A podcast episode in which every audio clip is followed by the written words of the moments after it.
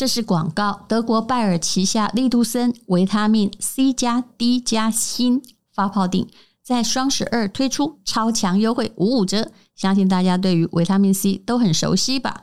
而利杜森不只有维他命 C，还添加增强保护力的维他命 D 以及增进皮肤健康的锌 C 加 D 加锌三重保护一次到位。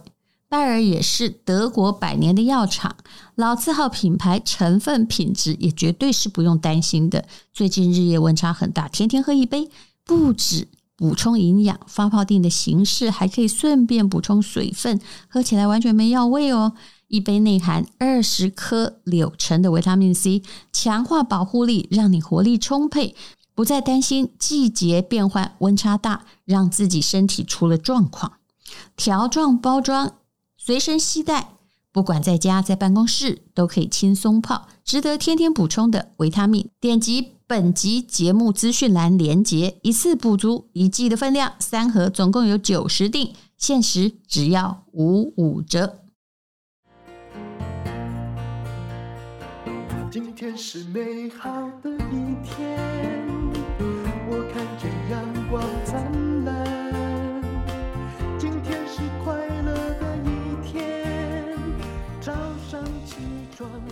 欢迎收听人生实用商学院。今天我要来讲一位刚刚去世的人物。这集我要讲的不是查理芒格，要讲的是季辛吉。那么一个九十九岁，一个一百岁，他们看了这个一世纪的繁华。那么季辛吉他也在查理芒格，哎，差不多哈，就是在一两天内，两个人呢就。呃，分别去世了。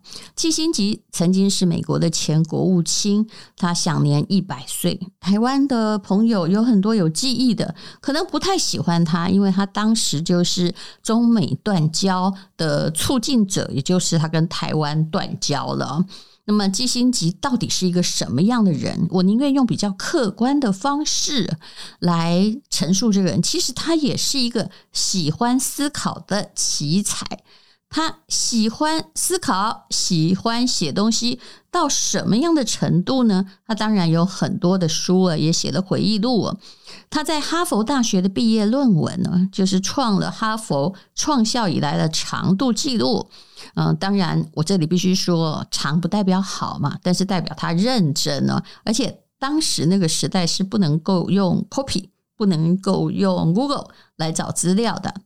他的论文长到了。后来，哈佛大学就推出了一个规定，规定大学生的毕业论文不可以超过季辛吉论文长度的三分之一，这叫季辛吉规则。你看，不然教授好累。那到底它有多长呢？就是比你想象中还长哦，因为英文很难算字数。那了解季辛吉，其实也等于是你了解过去的这个世纪。我们就从流传很广的京剧。来了解他吧。如果你要简单的帮基辛吉下一个判断的话，那他就是一个政治上的实用主义者了哈。他流传很广的金句在哪里呢？哎，真的，但愿大家参考一下。很多人都说：“哎呀，美国这是盟友啊，盟友哦啊，没有。”基辛吉说的非常的斩钉截铁。其实。大家也都会觉得说：“哎，我们是一生一世的朋友啊，对不对？”其实哪里有？你去看美国的历史哦。季辛吉就说过：“我宁愿有人说的赤裸裸的，他说美国没有永远的朋友或敌人，只有什么？只有利益。”是啊，我也觉得哦，很多时候你在讲道义是讲错了吧？你以为可以依靠道义而存，可是事实上，国际政治讲的是谁？难道是你这一国的利益吗？没有，是我这国的利益。毕竟你是这国人民选出来的。那么，呃，不只是美国，其实在很多的关系也是一样。所以，商业之间也没有永远的朋友或敌人啊。你所看到的可能就是利益，而这个利益不一定是短期利益，可能是永久利益。有时候，为了长期利益，你要牺牲短期的利益。一个国家也是这样的。季辛吉说过很多名言，还有一个非常微妙的比喻。他说：“一个伟大的国家就好像是一个野心勃勃的女主人呢，无法邀请失败人、失败者要参加去她的 party。这句话说什么呢？他说的就是国家之间的外交其实是站在势力均衡的、站在权力的基础之上的，或者资源的基础之上的。不可能哦，太弱的人哦，有人要邀请你加入一个大同盟。最重要是，请问你可不可以找到你的特点？那你就有入场的资格。你资源很多，也许是一个特点；你实力很强，也是一个特点；你兵力很强，也是一个特点。哎，我真的觉得北韩找这个特点也找的挺好的啊。类似的京剧还有很多啦。那还有什么呢？基辛吉写过很多书嘛。有一本书叫《白宫岁月》，他提到说，因为他很喜欢历史，他的博士论文是跟历史有关系，所以才写了这么久。他说，如果历史有任何的教育的意义的话，那么它的教育意义就在于没有平衡就没有和平，没有节制就没有公正。这是什么意思呢？嗯，你看这句子里面的关键词。你要看懂一个句子，先找到那个关键词 keyword，历史、平衡还有节制这三个字可以反映基辛吉的外交智慧。历史是他喜欢的学科嘛？诶，他讲历史有一句话也很有意思哦。他说：“历史只有在你回顾的时候才有意义呀。”啊，其实如果不是回顾的，看到的是未来，未来从来不是历史哈。那而且呢，历史不会有最后定论的。那我们可以这样子理解，就是你会遇到很多的问题，那你会去从历史中找答案，但是你不会找到最后定论啊。历史不会重复啊。有人说历史不会重复，但是会押韵，你会找到那个韵脚，因为类似的地方的确啊。像我最近在写这个苏东坡，你会发现，哎呀，那些小人们在攻击苏东坡，用那个乌台诗案。的时候，嗯、那些小人的诡计还有用的方式，我跟现代还真像，对不对啊？就是还是有押韵的啊。那么基辛吉的博士论文叫做《重建的世界》，就刚刚说过，哈佛大学规定不可以超过他的页数的三分之一。那他写的是二十世纪五零年代，那时候我还没有出生呢，就是美苏冷战的时候，他是一个政治学的博士。他写的并不是冷战，而是重建的世界。他说的是十九世纪的两个外交家，一个是奥地利的外交家梅特涅，一个是同时期英国外交家叫做卡斯尔雷。这两个人应该大家也不是很熟悉了哈。那么，按照基辛吉的观点是，去回顾这段历史，你可以找到哦外交的真相，而且可以里面去嗅到一些讯息。确保世界和平的终极法则，那终极法则到底是什么？刚刚提到的三个关键字是历史，还有节制，还有平衡，对不对？我们就要谈到了节制跟平衡啊。它一个节制叫做势力要均衡啊，平衡叫做要有某些合法性。势力均衡是什么呢？节制啊，所以。他这个节制比较像 balance，对不对？他说的是，哎，就想起来我们会觉得很伤心啊。国家之间如果想要和平相处，那么一来呢，要忍耐彼此一点不安全感呢？怎么说呢？忍耐一点不安全感，但是不是完全没有不安全感？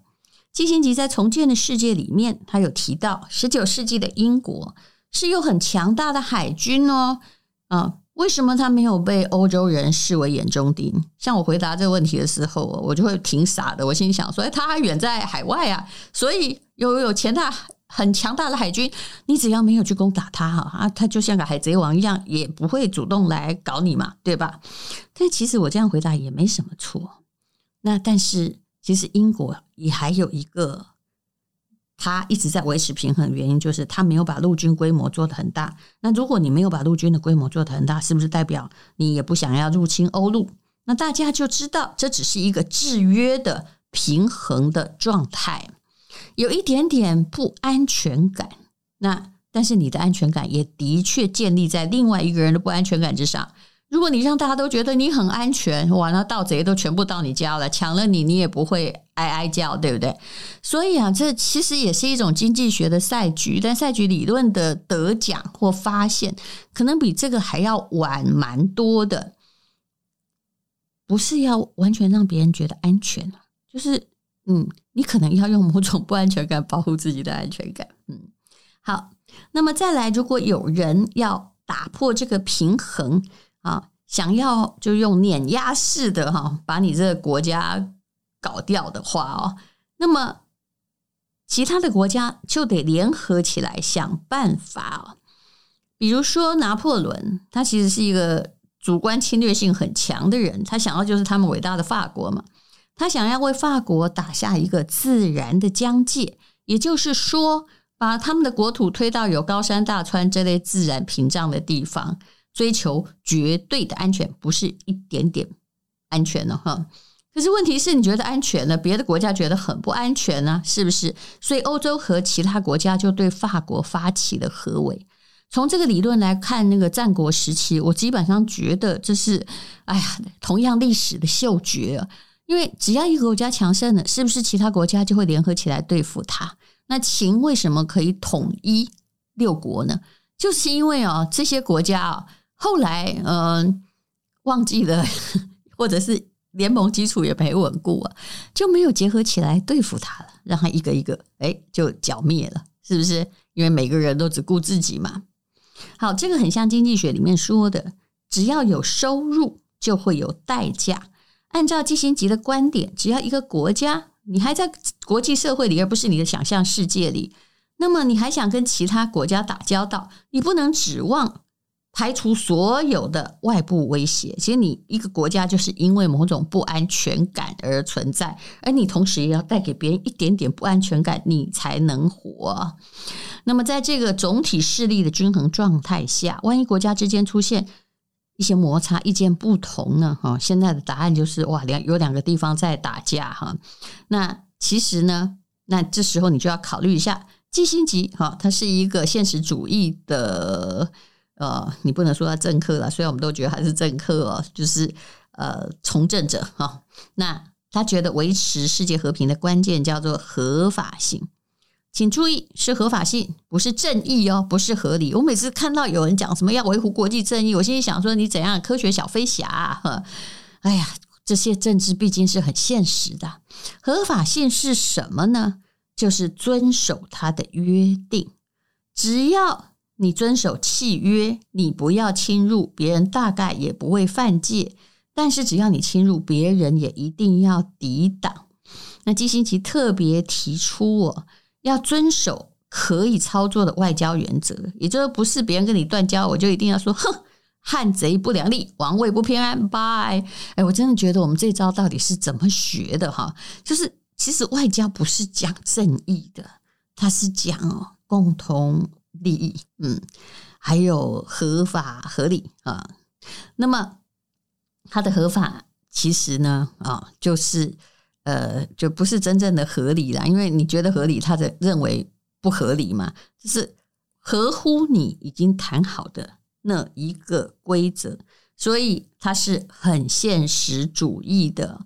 在规则的约束之下谈公正才有意义，否则谁不觉得自己做的是好公正呢？呃，像乌克兰跟俄罗斯啊，俄罗斯会觉得说，你那本来那块地本来就是我的，乌克兰觉得那是我的，因为每个人都有持着某一段时间的历史证据。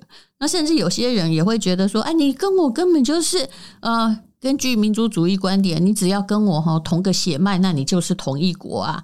嗯，大概嗯，如果就是每个人有他宣传的正义，但这正义未必会被另外一边所接受啊。所以我们来重复那句话，就是哎，没有平衡啊，就是没有和平；没有节制，就没有公正。那第二句话是有关于外交的啊，这已经是今天讲过很多句。季辛吉的金句了。他说：“外交的艺术哦，并不是说要比对方更精明，而是让对方相信我们有共同利益。那这就是季辛吉写的，也是一本很厚的书，叫《大外交》。请问这句话是不是也很适合放在你的现实人生之中啊？当然是的。你辩倒人家没有用嘛，你比别人精明没有用，为什么别人愿意跟你合作呢？你要让对方相信我们有共同利益。这句话也有点像查理芒格说的，说他拿来说服别人的不是道理，而是让别人想到他也有利了。那利益到底是什么呢？基辛吉因为他活了很久，他曾经主导过很多国际的谈判，比如说呢，在呃一九六零的时候啊啊，当时呢有一个国家啊，他。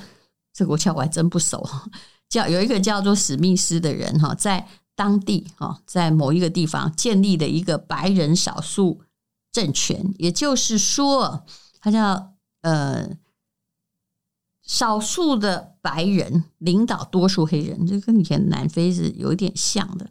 那具体过程我们就不必研究了。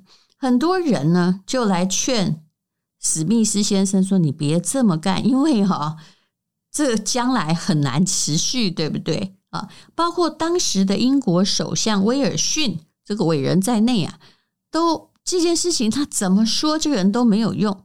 后来轮到季辛吉出面了，他不是一上来就找史密斯谈判，而是去敲推敲说史密斯的后台到底是谁呀？哎呀，原来发现呢，史密斯仰仗的就是。当年的南非，当年南非就是少数白人统治黑人，所以他会让别人可以觉得可以复制嘛。于是他就去找南非，而不是去找史密斯这个人了。那当时的南非想要在国际社会上得到美国的支持，你看这还是政治实力的作用。于是呢，基辛吉呢就啊、去这个找到这个南非，过程呢是有一点复杂了。那怎么样去？说服呢？啊，他可能就是呃，先说服了这个南非啊，然后呢，嗯，说服的过程之中，就是我给你确实的利益嘛，哈，然后呃，那么这样你也可以得到你的利益，然后呢，啊，我这个想要达到的目的。也能够成功，不是要比对方更精明，但的确你要比对方更会盘算，而是相信啊，我们之间有共同利益啊，照这样做比较好，要调停这件事情是比较好的。季辛集啊，还有最后一句话要分享给你啊，我相信这用在个人人身上是可以的。他说：“每一次成功，只是为你购买了一张通往更棘手难题的。”门票不是这样吗？如果你习惯把很多事情做到有成就感，后来做成了之后，你有没有发现你会寻找那个更高一级的、更有价值的问题，而那个问题一定也是更加难的。这就是基辛吉的智慧，他的书我真的也读不完，真的太厚了，而且很多啊。但是，这些政治智慧到现在听起来还像是警钟。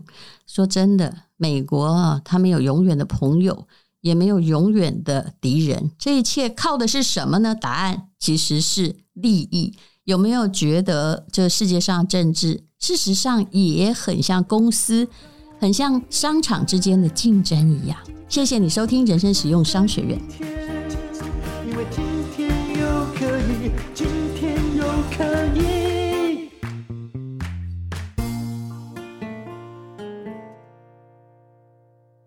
这是广告。你现在一定在想年菜应该怎么定，对吧？我们有两个选择给你，一个就是在我们这里卖得非常好的阿静师。还有另外一位，就是香港的阿一师傅。这两位师傅，他们的年菜都已经做了几十年了。看你是要港味，还是要台湾的半桌口味，那么一定要赶快先订哦，否则的话卖完了，像阿静师卖完，他就没有办法再接受预定了。请看资讯栏的连接。所谓的小骨短袜，就是阿静师的特色。那么阿一师傅呢，也是会让你过年吃的很有面子的。